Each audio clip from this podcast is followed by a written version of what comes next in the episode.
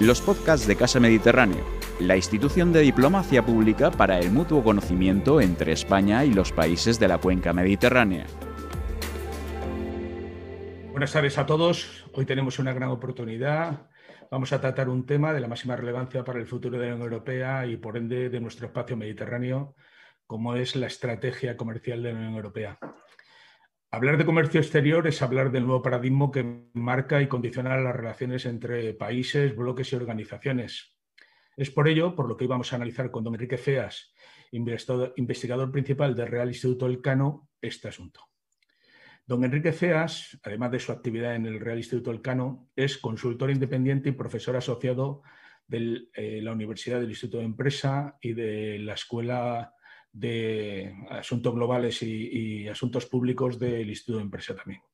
Es técnico comercial y economista del Estado en excedencia y con anterioridad fue consejero económico y comercial de las embajadas de España en Egipto y en Filipinas, subdirector de política comercial con países mediterráneos, África y Oriente Medio y asesor para asuntos internacionales del vicepresidente y ministro de Economía subdirector adjunto de la Subdirección de Estudios del Ministerio de Comercio y subdirector de la revista de Información Comercial Española. Es fundador y coeditor del blog de política económica Blog Nideo, columnista en el diario Vox Populi y coautor del libro La Unión hacia la Fuerza, Europa ante los desafíos del siglo XXI, editado por Deusto. Por supuesto, también ha publicado numerosos artículos y es un hombre muy activo en las redes en temas de comercio. Además, colabora también con diversos medios de comunicación. Buenas tardes, don Enrique, y gracias por acompañarnos esta tarde. Muchas gracias, buenas tardes. Bueno, déjenme introducirles, como siempre, brevemente el tema. En uno de los, nuestros paneles anteriores, eh, anteriormente realizados, en este ciclo de geoestrategia del Mediterráneo, analizamos extensamente la idea expresada por el alto representante de la Unión Europea, el señor Borrell, de que Europa debe ser un actor estratégico y global, y que como tal debe emplear todas las herramientas a su alcance para lograrlo. Sin duda que una de estas herramientas es la política comercial exterior. La Unión Europea siempre ha promovido el comercio exterior, no solo a través de la eliminación de barreras entre los países de la Unión Europea, sino también ha animado a otros países a entablar relaciones comerciales con la propia Unión Europea. De hecho, esta eh, entidad supranacional es, tras Estados Unidos, el actor global más importante en el comercio mundial, según fuentes de Eurostat 2020, con un 15,6% de las exportaciones y un 13,9% de las importaciones mundiales en el año 2019, teniendo un saldo netamente positivo en esta balanza. La Unión Europea ha sido también muy activa en este campo y tiene 130 acuerdos comerciales firmados o en proceso de ratificación con países externos a la Unión Europea, y para que ustedes sean conscientes, solo en España se considera que 1.800.000 puestos de trabajo están ligados al comercio exterior. La estrategia de política comercial de la Unión Europea está englobada en la llamada autonomía estratégica abierta y se basa en el empleo de, esta potente herramienta de la Unión Europea como instrumento activo de defensa y promoción de sus intereses y valores ante un mundo cada vez más complejo. Eh, lo decía el propio Enrique en un artículo que publicó recientemente, que parecía evidente que las estructuras que gobiernan la Unión Europea asumen que en este nuevo orden mundial la pasividad es equivalente a la fagotización por otras potencias más ambiciosas. Pero parece también evidente que la puesta en marcha de determinadas acciones consideradas proteccionistas puedan crear tensiones geopolíticas con otros bloques comerciales y especialmente con los dos más importantes como son China y Estados Unidos. También estas acciones pueden afectar a países concretos de la Unión Europea, como puede ser el caso de España. Analizaremos estas cuestiones en los próximos minutos. Pues buenas tardes, Enrique. Agradecerte enormemente el hecho de que nos hayas dejado un hueco en tu apretada agenda para ilustrarnos en este tema de tanta importancia e impacto en el futuro de la Unión Europea y de todos aquellos que como europeos somos parte integrante de esta gran estructura supranacional. Pues pues tras esta introducción querría comenzar con una pregunta básica, Enrique, y es que nos explicaras en qué consiste el concepto de autonomía estratégica abierta, ¿no? Frase que contiene dos términos tan aparentemente contradictorios en su propia formulación como puede ser autonomía y abierta. ¿Y cuáles son los riesgos inherentes a su aplicación?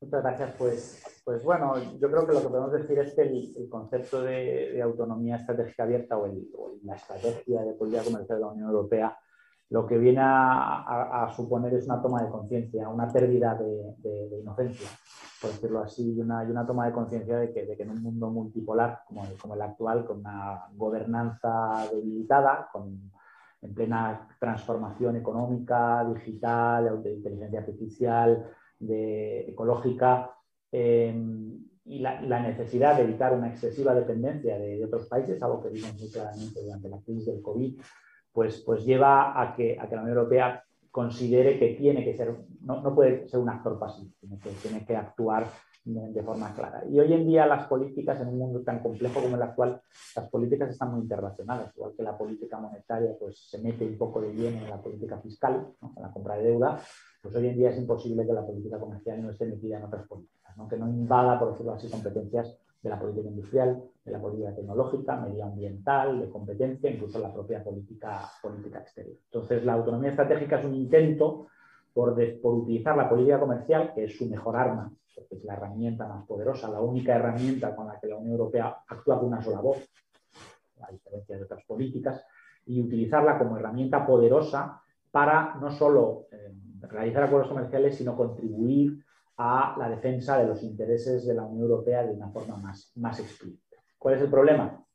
Pues que, como tú muy bien has dicho, eh, el concepto de autonomía estratégica es difuso. Autonomía estratégica abierta está, está. El concepto de autonomía estratégica ya venía, de, como, muy bien sabes, de, la política de defensa, primero luego se trasladó a la política exterior y ha terminado permeando un poco la, la, economía y el comercio. ¿no? Pero le ponen el epíteto de, abierta para decir, esto es estratégica, pero no es proteccionista. Pero el problema es que estamos en terreno muy pantanoso. Eh, y una cosa es eh, reducir la dependencia, que eso es bueno en cualquier caso, reducir la dependencia nos hace menos vulnerables, pero otra cosa es, una cosa es hacer, reducir esa dependencia pues, en determinados productos estratégicos, sanitarios, eh, tecnológicos, de China o de otros países, en un mundo en el que la cooperación ya no está tan clara, pero no es lo mismo diversificar riesgos que intentar producir tú mismo las cosas. Entonces, como yo digo siempre, no es lo mismo no poner todos los huevos en la misma cesta que intentar convertirte en una gallina.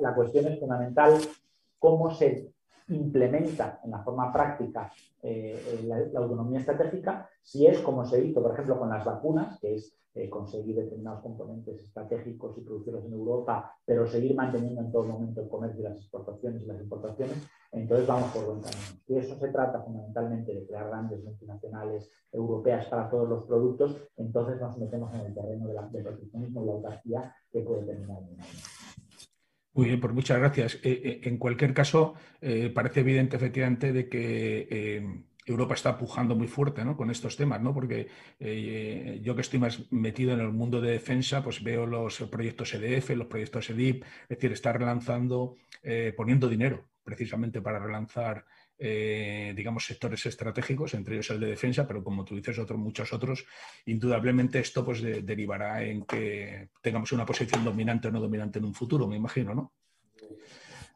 No, y la cuestión es, la cuestión es cómo eliges esos sectores eh, y, si, sale bien, como salió bien el proyecto Airbus, por ejemplo, esto es una gran idea, o si sale mal, o si te metes en, terrenos que no dominas o creyendo que, para producir basta con simplemente poner dinero y, eso va automáticamente a generar Sí, eh, efectivamente.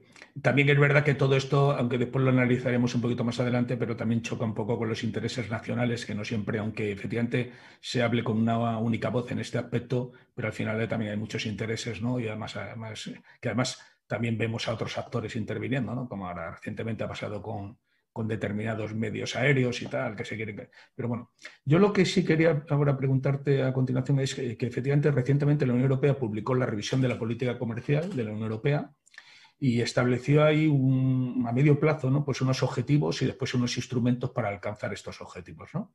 Y sí me gustaría que nos esbozaras básicamente en qué consiste todo. En el fondo es el plan de acción ¿no? que, va a hacer, que va a poner en marcha la Unión Europea, ha determinado a dónde quiere llegar y cómo lo va a hacer y, sobre todo que nos cuentes un poco cómo en general y también cómo nos puede afectar pues tantos estos objetivos como, como los instrumentos prácticos en los cuales al final se va a materializar, cómo nos puede afectar, ¿no? Si nos puedes esbozar un poco este, esta revisión de la política comercial. Y la, estrategia de, política comercial lo que, habla fundamentalmente es la, defensa de los intereses comerciales estratégicos, defendiendo, dice, defendiendo los derechos, los intereses, y haciendo valer los derechos, dice la, estrategia, si es necesario de forma autónoma. ¿Qué quiere decir esto? Bueno, probablemente, eh, luego dice, objetivos fundamentales es, eh, digamos, como para que vamos a utilizar la política comercial, es apoyar una recuperación, una la recuperación económica y la transformación verde y digital, eh, diseñar reglas globales pues, para una globalización más eh, justa y sostenible y para ello, esos son los objetivos digamos, generales, los objetivos más claros actualmente, que son pues, la, la, recuperación, la transformación verde y digital y la defensa de los, intereses defensivos defensivos de la Unión Europea en materia comercial. Y para ello lo que va a hacer es, primero, promover una reforma de la OMC, intentar la vía multilateral siempre que se pueda, aliándose justamente primero una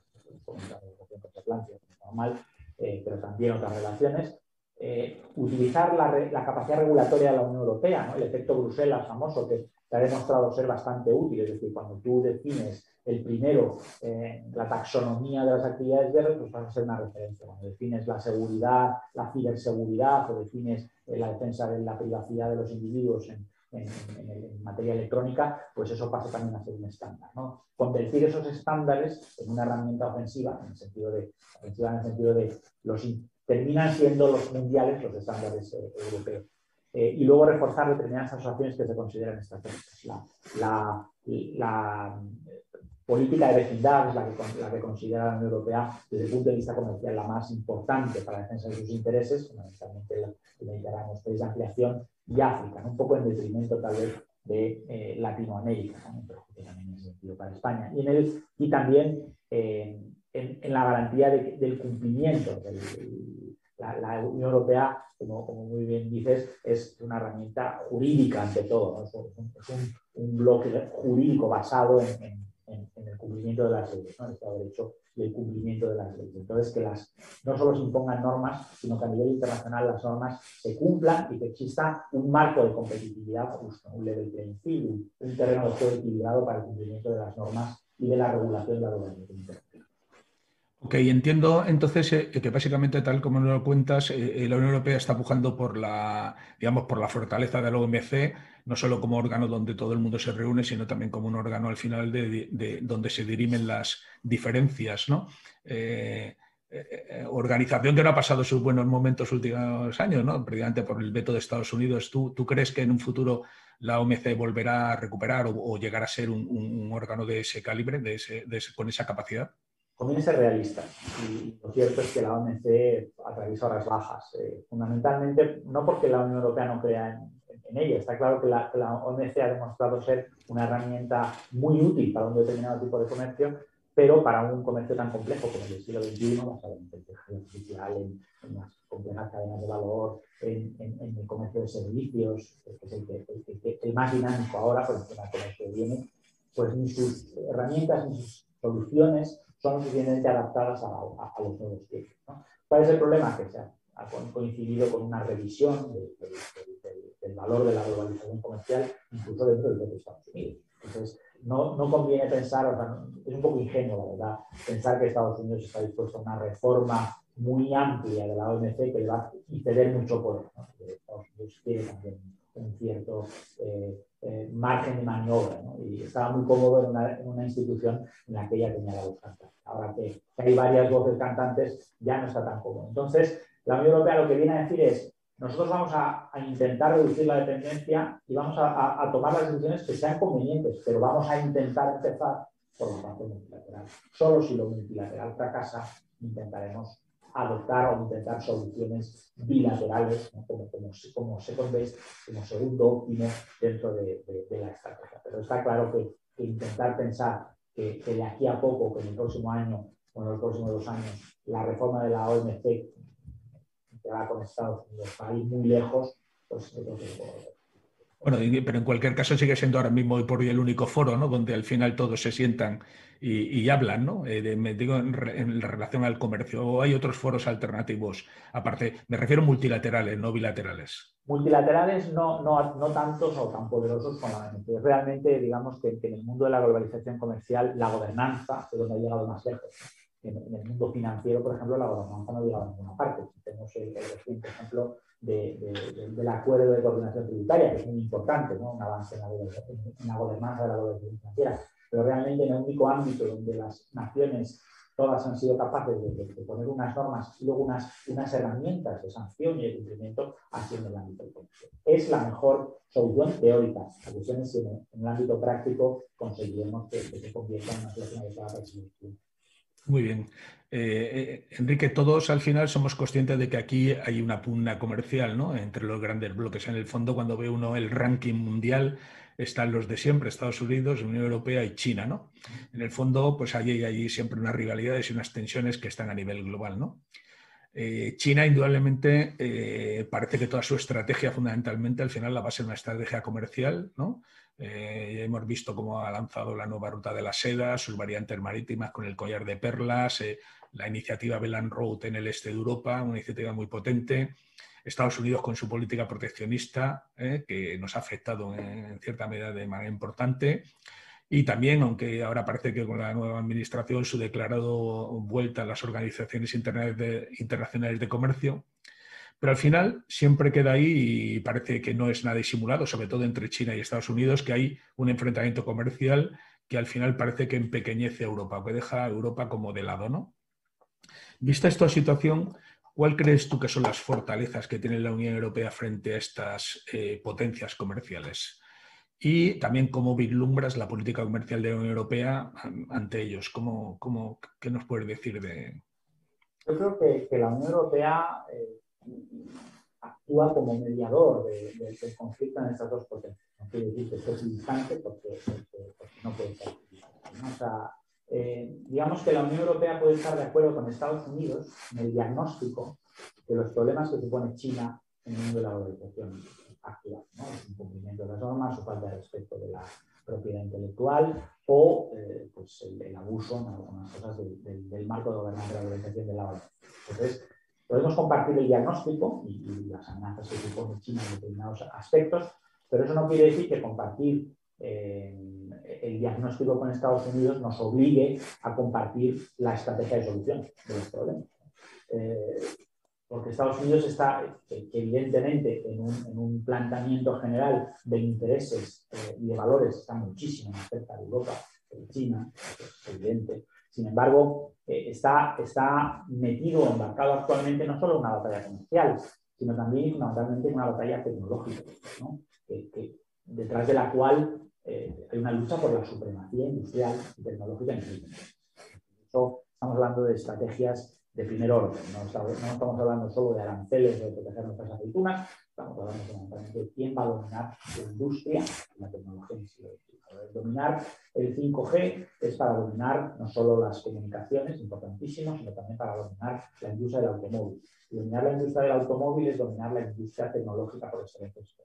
Entonces, coche eléctrico, Todas esas cuestiones van a determinar quién, es la economía pujante. Y por eso es una batalla a morir, una batalla mucho más agresiva que la que quiere liderar la. ¿Por qué?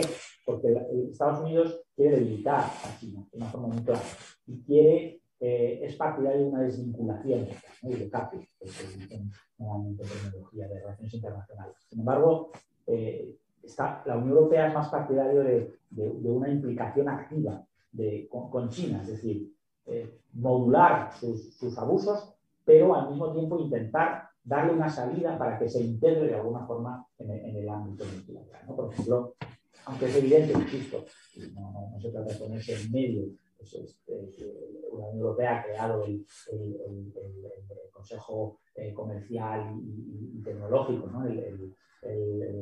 para, para debatir temas de interés con Estados Unidos. Sin embargo, también ha sido capaz de proponer un, un acuerdo global sobre inversión con China, que en el fondo es la demostración de que quiere darle una salida porque considera que el enfrentamiento abierto puede ser contraproducente no solo para los intereses de la propia Unión Europea, que depende en, mucha medida del comercio con, China, sino incluso para la propia estabilidad eh, geopolítica del mundial. Entonces, yo creo que, la Unión Europea intenta modular un poco la agresividad que, muestra Estados Unidos en su relación con China, intentar llevar las relaciones por un camino y intentar llevarles a los dos al ámbito multilateral. Pero como bien has, dicho, Biden es un cambio total respecto a la administración Trump.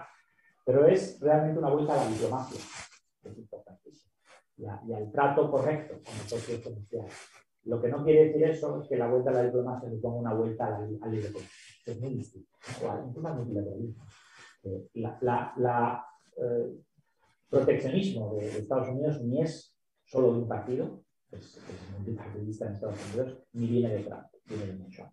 Entonces, creo que es em, bueno considerar que, la Unión Europea puede jugar, que, claramente ha tenido éxitos por, el libre comercio, por la defensa, de la, que se creó para evitar una guerra, pero basándose en la, integración comercial, la Unión Europea jamás puede renunciar a, a una relación comercial intensa. Y por eso piensa que la estrategia de Estados Unidos, que es de reducir las relaciones con China, puede ser contraproducente para todo, para todo Muy bien. Eh, eh, antes lo has comentado ¿no? un poco que cuando hemos hablado de la política comercial, eh, un poco el abandono, no el abandono, sino un poco el, el foco donde están puestos, digamos, sus áreas preferentes, Europa, África, y un poco como, digamos, deja en segundo término a, Iberoamérica o Sudamérica, ¿no? a nuestra Iberoamérica.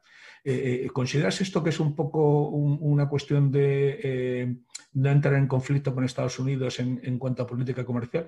Eso nos afecta a nosotros grandemente porque España es precisamente uno de los grandes inversores a nivel mundial en, Iberoamérica. ¿Cómo crees que esto puede, no puede afectar así? ¿Cómo lo ves? Es difícil de decir eh, cuáles son los motivos, porque, porque la, digamos, la ley de la gravedad eh, opera muy bien en el comercio internacional y uno tiende a, a, comerciar fundamentalmente con los países que están cerca, como la ley de la gravedad, y con los países que son grandes. Eh, entonces, realmente es lógico hasta cierto punto que la Unión Europea comercie más con los países vecinos que con un país que, está, que tiene un, un, océano de por medio. ¿no? Sin embargo, la inversión sería mucho más por otros motivos, como por ejemplo pues, la proximidad lingüística, la, facilidad para, los negocios. Eh, eh, España, por ejemplo, invierte sobre todo en Latinoamérica, pero el sector con Europa. Entonces, entonces eh, no es tampoco, hay por supuesto elementos geopolíticos, pero sí hay también, y eso hay que reconocerlo, que la Unión Europea considera que Iberoamérica es fundamentalmente un mercado importante para todos sus países y Portugal. Sin embargo, África, por ejemplo, eh, o el Mediterráneo es, es, una región importante para varios países, incluidos Francia y Alemania. Entonces, hay un conflicto entre, entre qué potenciar antes. ¿no? Por un lado, tienen razón en potenciar lo vecino, por otro lado, no tienen razón en menospreciar eh, lo que está al otro lado del Atlántico solo porque, porque haya dos países del sur que sean los que más intereses geopolíticos y estratégicos no, de todas formas, ahí también posiblemente en África incluso vislumbraremos algún eh, choque comercial eh, no, sangriento, pero sí de intereses eh, con China, porque China está siendo muy, muy activa en, lo que es África en general. los militares lo sabemos, que nos encontramos en cualquiera de los teatros de operaciones siempre a, empresas chinas haciendo obras públicas y haciendo otras muchas cosas en sus comercios eh, siempre un poco extraño, ¿no? Exacto, y, lo que se olvida muchas veces es que las relaciones comerciales o la potenciación de las relaciones con determinadas regiones tiene una importancia geopolítica importantísima. Es decir, los huecos que tú dejas, eso lo sabes tú muy bien, los ocupas. Entonces, si tú abandonas una zona, entonces, por ejemplo, el acuerdo UE-Mercosur, que ahora está como muy paralizado, eh, es importante llevarlo a cabo y no solo por los intereses comerciales, que son muchos, sino también porque si tú al final acabas abandonando una región como Latinoamérica, será ocupada, los intereses serán ocupados por otras potencias. China tiene muchos intereses de materias primas y de infraestructuras en África importantísimas. La Unión Europea es consciente de eso, pero no, creo que no es tan fácil, por eso forma parte un poco de política exterior, de hasta qué punto eh, eh, la dejación de funciones en determinados continentes supone una influencia a veces de otras potencias. Muy bien. Pues entendido. Eh, vamos ahora a un tema que siempre eh, es, este, es el tema polémico de recientemente, ¿no? que ha sido eh, la separación del Reino Unido y lo que afecta ahora en cuanto a la disputa comercial y el litigio aún abierto con las fronteras de la Unión Europea, ¿no? con Irlanda del Norte, que además ahora en las últimas semanas ha sido hit parade en el tema comercial. ¿no? además, todo, todo en el fondo parece ser o por lo menos ahora, a corto plazo, parece que al final que el ganador de esta disputa está siendo la Unión Europea, que está mostrando un poco eh, las dificultades de salirse de un bloque, digamos, eh, fuerte y, hasta cierto momento, eh, digamos, coherente, ¿no? como es la, Unión Europea. Pues hemos visto la falta de, suministro, la falta de mano de obra. Podemos decir que, que esto ha sido un, digamos, digamos, una potenciación de, los eh, factores positivos de la Unión Europea, digamos, eliminando algunas habilidades separatistas que pudo haber en algún momento. Y también, aunque en el corto plazo lo vemos así, ¿cómo lo ves tú en el futuro realmente todo esto? Eh, no solo el tema de la frontera está con Irlanda del Norte, sino en general las relaciones comerciales con, el Reino Unido, que también nos afectan en gran medida a España, que es un exportador nato de muchos productos al Reino Unido. Desde luego, eh, bueno, el problema es que mucha gente creía que cuando eh, aprobamos el acuerdo de comercio y cooperación en Reino Unido, eh, terminaba el Brexit. No, no, justamente empieza. empieza entonces. Empezaba entonces. ¿Sabes? Cuando estamos abandonando el terreno de la teoría, empezamos en la práctica, lo que supone el Brexit. Y en ese sentido, sí podemos considerar un éxito, por ejemplo, cómo ha gestionado la Unión Europea el Brexit. Ha gestionado con, una, con un nivel de unidad. yo creo que en las negociaciones evitar el, el divide y vencerás de, de, Reino Unido lo intentaron en negociaciones ha sido, ha sido un ¿no? Y también pues, la, unidad en la, en la negociación, que ha facilitado de una actitud bastante agresiva, eh, y ahora estamos ya en el desarrollo de, de una serie de problemas eh, que, que, que, tienen que ver con la política, fundamentalmente, ¿no? El problema para imponer contra los aduaneros en el de Irlanda, que, es culpa exclusivamente del Reino Unido por dos motivos. Primero, porque hay que respetar los acuerdos de Viernes Santos, y es lo que incluye por una frontera dentro de Irlanda, y por lo cual tiene que trasladarla al, mar de Irlanda. Y segundo, porque los controles habrían sido muy pequeñas, pequeños si el Reino Unido hubiera optado por, por, una, por un modelo de integración profundo, pero por un acuerdo mínimo de libre comercio, con muchísimo que se está tocando. Por eliminar la libre circulación de personas ¿Qué es lo que ha provocado realmente todos estos abastecimientos? Porque no pueden contratar con facilidad. Ahora bien, yo creo que la Unión Europea cometió un grave error considerando que este éxito es un éxito a largo plazo. Porque aunque eh, ha demostrado la Unión Europea unidad y coherencia a la hora de, negociar a largo plazo, a quien le corresponde demostrar que el Brexit fue un error, se lo puede decir. Me corresponde decir, eh, el Reino Unido ha abandonado un barco. Y eso rara vez sale bien, barco potente. Pero ¿a dónde va la Unión Europea? Si al final el barco lleva la buena dirección y la Unión Europea sigue en su proceso de integración y soluciona los problemas que tiene, que tiene muchos, eh, y sigue hacia adelante, pues entonces el Reino Unido verá que ha perdido un barco importante, que al final el barco se va estancando, se choca contra algún pero entonces lo que, lo que, lo que el Reino Unido había ganado es el Entonces yo creo que que, la demostración del error del Brexit a largo plazo no le corresponde al Reino Unido, sobre todo a la Unión Europea. Demostrarle al Reino Unido lo que se ha perdido. Hay que pues, decir eh, también, no, no, no, que, desde el punto de vista mediterráneo, que es particularmente importante, eh, se está ya afectando. ¿no? Por ejemplo, el Reino Unido está desarrollando una potenciación de, de sus relaciones con Marruecos, por ejemplo, para reducir su dependencia de importación de productos agrícolas de la Unión Europea. Eso afecta muchísimo a la Unión Europea y a propia España, que exporta más de 2.000 millones de, productos hortofrutícolas. no es fácil de sustituir el, comercio con España con el comercio eh, con Marruecos, pero es que no, olvidemos que ya se enfrentan al mismo papeleo que se, que Antes tenías un comercio sin papeleo europeo ya, y ahora tienes un comercio con papeleo en Europa. Indudablemente, ya también hace poco saltó, bueno, ha sido noticia de estos días también la disputa pesquera entre Francia e Inglaterra, etcétera. Es decir, ahí se nos avecinan un montón de pequeños eh, conflictos ¿no? que, comerciales eh, que al final pues, van a, tener que buscar una solución. Y yo estoy absolutamente de acuerdo en que ahora es la Unión Europea la que le toca demostrar eh, que ha sido un error irse y que realmente este es un barco que va con, rumbo firme y a un objetivo concreto y claro que, va a beneficiar a todos los países que componen la Unión Europea. Eh, eh, me quería centrar ahora un poco en el espacio mediterráneo, que lo hemos ido tratando así pues, a lo largo de, de, toda la charla de manera breve pero, eh, y sobre todo porque tú has sido una persona que has trabajado con el tema, o sea, ha sido uno de tus áreas de, precisamente de focalización profesional, ¿no? Y con lo cual, pues es una, para nosotros una oportunidad, ¿no?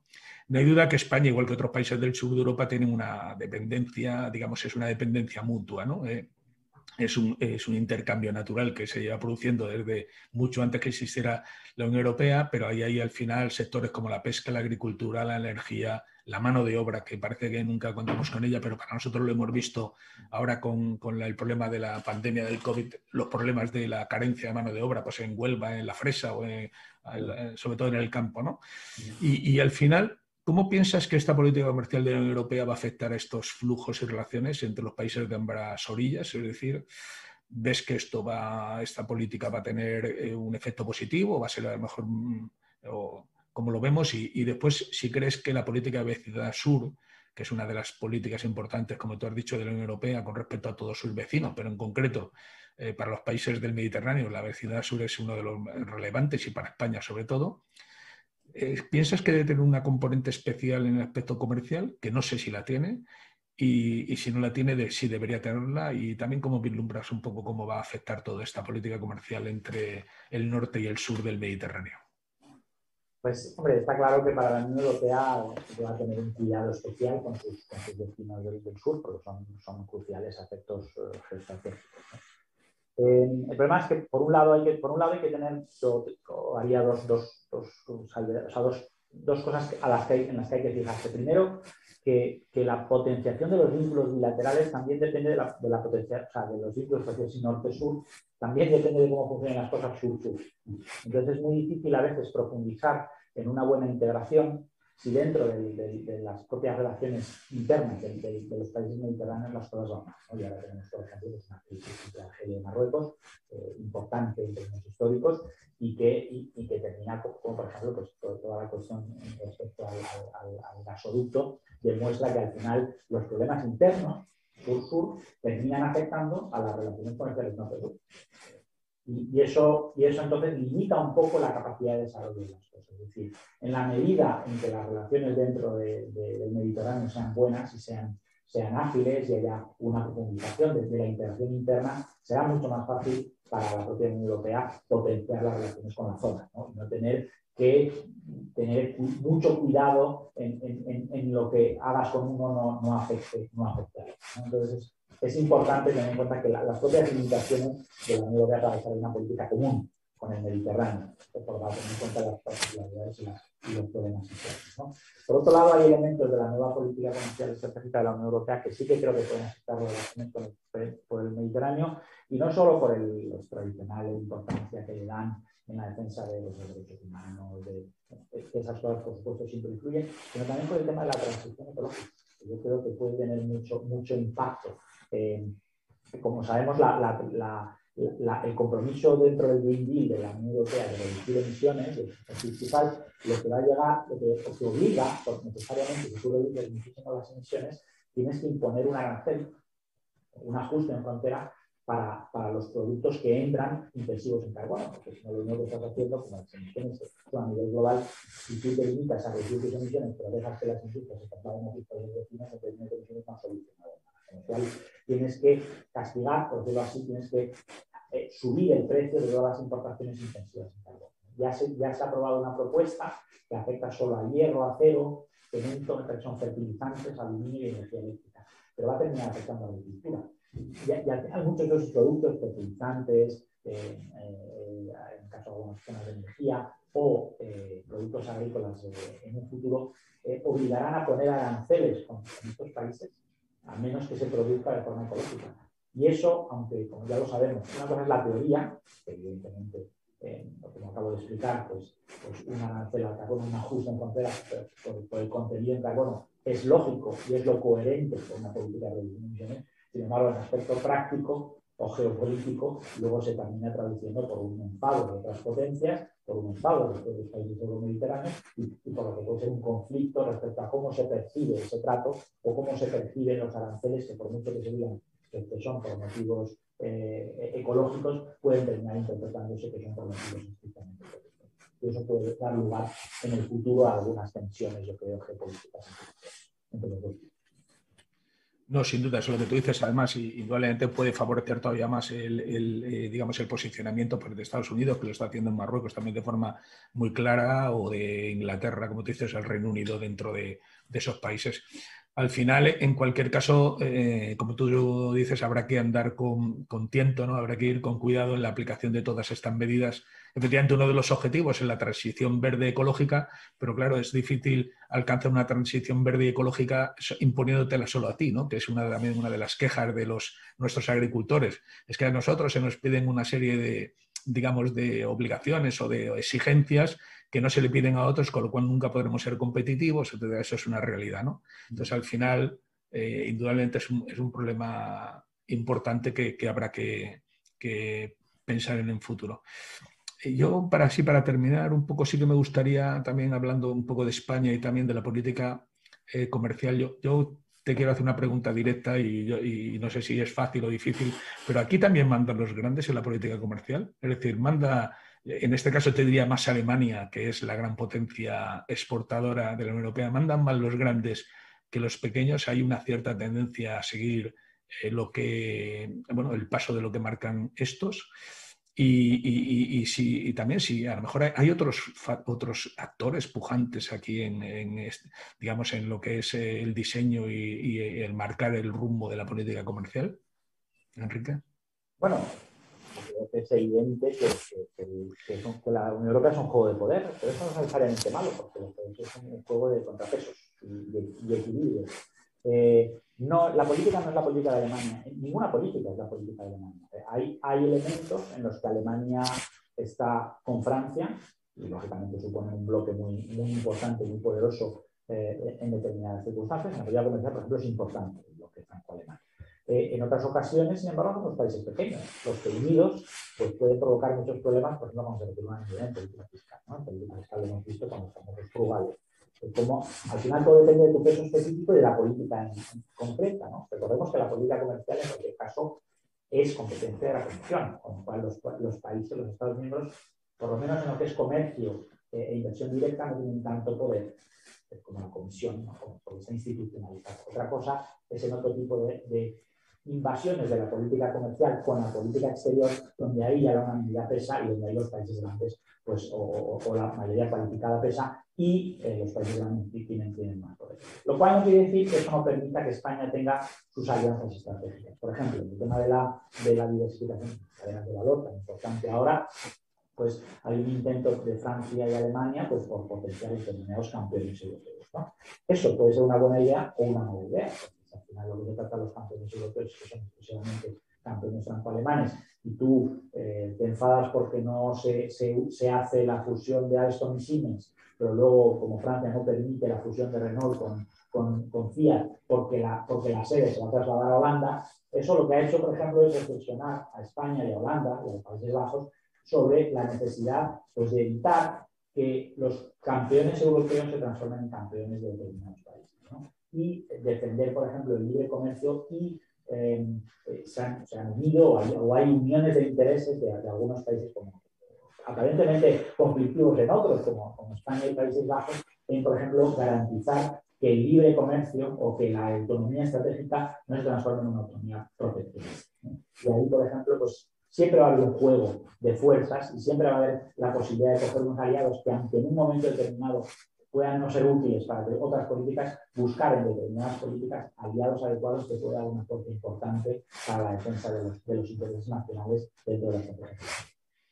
O sea que tú ves aquí realmente a Bruselas, como dicen, eh, eh, como el otro día decía el primer ministro polaco, eh, a Bruselas mandar, ¿no? En, realmente en esta política económica y marcar el rumbo, ¿no? Es decir, la comisión que está un poco más aislada, digamos, de la influencia de las naciones, aunque eh, eso está el Consejo y todos los comités eh, de tal, O sea, tú ves ahí más a la comisión con una idea clara y con una, una, guía un poco más independiente. Influencia hay siempre de las potencias Estados miembros, eso siempre va a ser así, pero yo creo que, es mucho más difícil coartar la, voz de la Unión Europea en, la única voz que tiene, que es puramente europea, de hecho, incluso los Estados Unidos se sienten incómodos con una comisión muy poderosa. Eh, en otras cosas, ¿no? a los Estados miembros no les gusta tanto una comisión poderosa o prefieren que la comisión haga el papel de poli malo y el, consejo de poli bueno. Pero, pero en, política comercial creo que todos, incluso el presidente como ejemplo, eh, todos los países Estados miembros están contentos de que al menos en las principales rúbricas del, comercio, que es el, las, las competencias exclusivas, el, comercio de bienes, de servicios y la inversión directa, la Unión Europea fije una estrategia y más o menos pues, se, contribuye a esa estrategia, pero, se defina y se, se ejecute con, con, Muy bien, dentro de esta estrategia global de la Unión Europea, ¿tiene España su propia estrategia eh, comercial tiene, tiene su. Muchas veces eh, los, que tratamos de esos temas y tal, siempre a veces nos, eh, nos, lamentamos ¿no? de que a veces España no establezca claramente, a lo mejor, o no tenga más definidas. A ver si tenemos la estrategia de seguridad nacional y tenemos mucha, pero a veces la ejecución pues, no, no nos queda tan claro. ¿no? ¿Tiene España la propia, una estrategia comercial propia o, puede, o debe tenerla? Debe tenerla sin duda. Complementa o qué aliado se busca para conseguir sus objetivos, pero eh, España debería tener una estrategia muy clara en un montón de temas. Eh, por desgracia, o para los que somos analistas como tú y yo de, la, de, la, de las políticas, no siempre vemos unas ideas claras en determinadas ocasiones o vemos en determinados momentos pues, cierto sexismo de determinadas políticas o una despreocupación por tener una estrategia y defenderla de forma abierta eh, buscando las alianzas correspondientes. Yo creo que, cualquier país que intente ser grande debe, debe, que aspira a ser grande debe dejar de, estar ocupado consigo mismo eh, y, y, y, tener una, una idea clara de, hacia dónde quiere ir y sobre todo pues, de tener unos objetivos muy claros a medio y largo plazo, consensuados entre todas las fuerzas políticas y eh, eh, perseguirlos de forma activa, de forma abierta, de forma activa con, eh, en algunos casos se ha hecho y ha salido muy bien. En, la operación, en determinadas cuestiones, se buscan aliados adecuados, se tiene una guía clara de por dónde se debe ir y entonces es fácil, es mucho más fácil pues, pues conseguir objetivos que simplemente eh, enfrentarse a las situaciones como van. ¿no? Yo creo que nos falta un poquito de, consolidación de posiciones, de fijación de posiciones a nivel, a, nivel eh, eh, digamos, publicativista y de, y de, fijar estrategias a largo plazo y, buscar las alianzas adecuadas. Hombre, indudablemente es, que no lo hemos tratado, pero al final los actores principales de, toda una, de todo el comercio exterior son nuestras empresas básicamente, ¿no? nuestros, ellos son los que al final se lanzan a la arena, ¿eh? blandiendo ahí el escudo y el sable a pelear por, por, conseguir mercados y por conseguir clientes y por, y por sacar. De hecho, uno de los efectos positivos posiblemente de la pandemia para España, o de los pocos efectos positivos, ha sido precisamente cómo las empresas eh, se han lanzado al exterior y han mejorado sus datos de exportación, etcétera. Eh, eh, existe o, debería existir una mayor eh, comunicación o una mayor, digamos, implicación, eh, eh, sea gobiernos, empresas, los foros que hay ya entre las empresas y el gobierno para marcar esas políticas exteriores. Me imagino, ¿cómo, lo ves tú? No sé si la hay. O si hay, Yo creo que, el, el, diálogo digamos, entre el sector empresarial y el sector gubernamental bueno en España en general, sobre todo la existencia de, de, la organización empresarial ha cambiado mucho en los últimos 20 años. Y se ve ahora, pues, pues, primero, que tenemos unas empresas multinacionales muy potentes, eh, para enfado a veces de Francia, pero tenemos eh, unas empresas muy competitivas en sectores muy importantes y se ha visto cómo, cómo son capaces de de, contribuir a la recuperación eh, en, España. ¿no? Yo creo que a veces lo que las empresas echan menos es, es, precisamente lo que hablamos antes, ¿no? lo que es un cierto marco de seguridad, eh, más jurídica, pero también estratégica, es decir, eh, que, que, las, que, las empresas agradecen que el, el, gobierno, que los gobiernos en general, no un partido específico, sino que los gobiernos tengan muy a dónde quiere el país, por ejemplo, pues en, en, su relación con Asia, con el Mediterráneo, y que no, no se vayan dando bandazos. ¿no? Eso es lo que verdaderamente ayuda a las empresas por encima de cualquier otra consideración. Una coherencia en, la estrategia de política. Pues muy bien, yo, eh, yo sí, ya para terminar, porque nos quedan tres minutos, sí que me gustaría, que no estaba en el guion, con lo cual es, es, un poco, pero sí que nos dieras una visión de futuro de cómo ves tú esta política comercial. ¿Tú ves que realmente esto va a ser, eh, decir, este barco que es la Unión Europea porque indudablemente tiene mucho que decir la parte económica y la política comercial exterior es una parte importantísima de este, de esta bienestar general de la Unión Europea. ¿Tú eres positivo en el futuro? ¿Cómo lo ves? yo, creo que está, yo creo que la Unión Europea está una crucijada y, creo que, que, hay una serie de elementos que, invitan al optimismo y otros que invitan al, no al pesimismo, por lo menos a la precaución. ¿no? Al optimismo, pues muchos aspectos vinculados con la, con la unión monetaria y con la, y con la política fiscal. Yo creo que New ha sido un buen ejemplo de que a veces cuando, cuando pintan mal y cuando hay problemas comunes somos capaces de buscar soluciones. Y si el Next Generation EU llegara a consolidarse con una capacidad fiscal para la Unión Europea, pues, pues para la eurozona, pues podríamos estar hablando de que algunos de los problemas esenciales de la Unión se van solucionando. Es importantísimo que nos recuperemos bien como, como proyecto europeo. El proyecto europeo depende mucho de que la recuperación sea buena y efectiva y que no haya problemas. No podemos recuperarnos como la pasada crisis mucho más tarde de Estados Unidos o realmente aquí podríamos tener problemas continuidad Y luego el tema de la, de la transición eh, ecológica que todo el mundo, la transición energética, que nadie niega, eh, sin embargo, tiene, tiene, dificultades inherentes que yo creo que es, que es, muy importante que se gestionen adecuadamente, sobre todo que se consideren adecuadamente los costes sociales, porque, porque se ha, yo creo que se ha pecado un poco de excesivo optimismo respecto al, al, apoyo de la población de la transición. Eh, todo el mundo coincide en objetivos, pero además que los instrumentos tienen costes.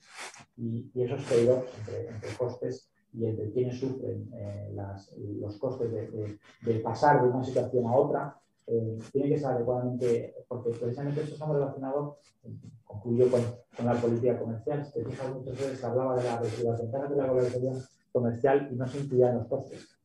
Y, pues, y, eso generó una reacción muy adversa a principios del siglo XXI contra la propia globalización. Pues con eso, con eso puede ocurrir lo mismo. Es decir, las ventajas a medio plazo en media son increíbles de, de, de la transición energética. Pero es importante que el camino hacia allá considere también los costes o si no nos podemos encontrar con tensiones políticas que hagan descarrilar una cosa que necesita el mundo y que pueda afectar muy importante, una forma muy importante. Sobre los costes lo estamos viviendo mensualmente con el recibo de la luz, o sea que somos plenamente conscientes. Y también un poco con ese doble, siempre al final, cómo van cambiando los tiempos y ahora eh, con esa declaración de la energía nuclear como energía verde, pues también no deja de ser eh, una paradoja cuando, bueno, nosotros que tenemos ya algunos años más hemos vivido en nucleares no y todas estas cosas, ¿no? Pero bueno, es, eh, pues mira, Enrique, te quiero de verdad agradecer, eh, pues eso, lo que nos has transmitido, el conocimiento que nos has transmitido. Creo que ha sido una charla completísima contigo que nos hayas ilustrado con tus conocimientos profundos y exactos y también que desde luego podemos decir que a partir de ahora conocemos un poquito algo más Europa, ¿no? Eh, y en el fondo también eh, eh, pues otra de las herramientas geopolíticas que es el comercio exterior. Te agradecemos sinceramente esta participación y, a mí ya solo me queda despedirme de ustedes, emplazarles para ya para hasta el próximo mes de enero ya no, no volvemos a aparecer por estas redes. Esperemos que será un, acto presencial en Casa Mediterráneo y contaremos con el teniente don Jorge Mariano Pérez, que es el jefe del batallón de intervención de emergencia de la Unidad Militar de Emergencias en Valencia, con el que conoceremos un poquito más en detalle esta unidad. Gracias por su asistencia y nada, les deseo un feliz fin de semana. Ha escuchado un podcast de Casa Mediterráneo. Para acceder a nuestras actividades y contenidos, le invitamos a visitar nuestra página web y a seguirnos en nuestras redes sociales, YouTube, Instagram, Facebook y Twitter.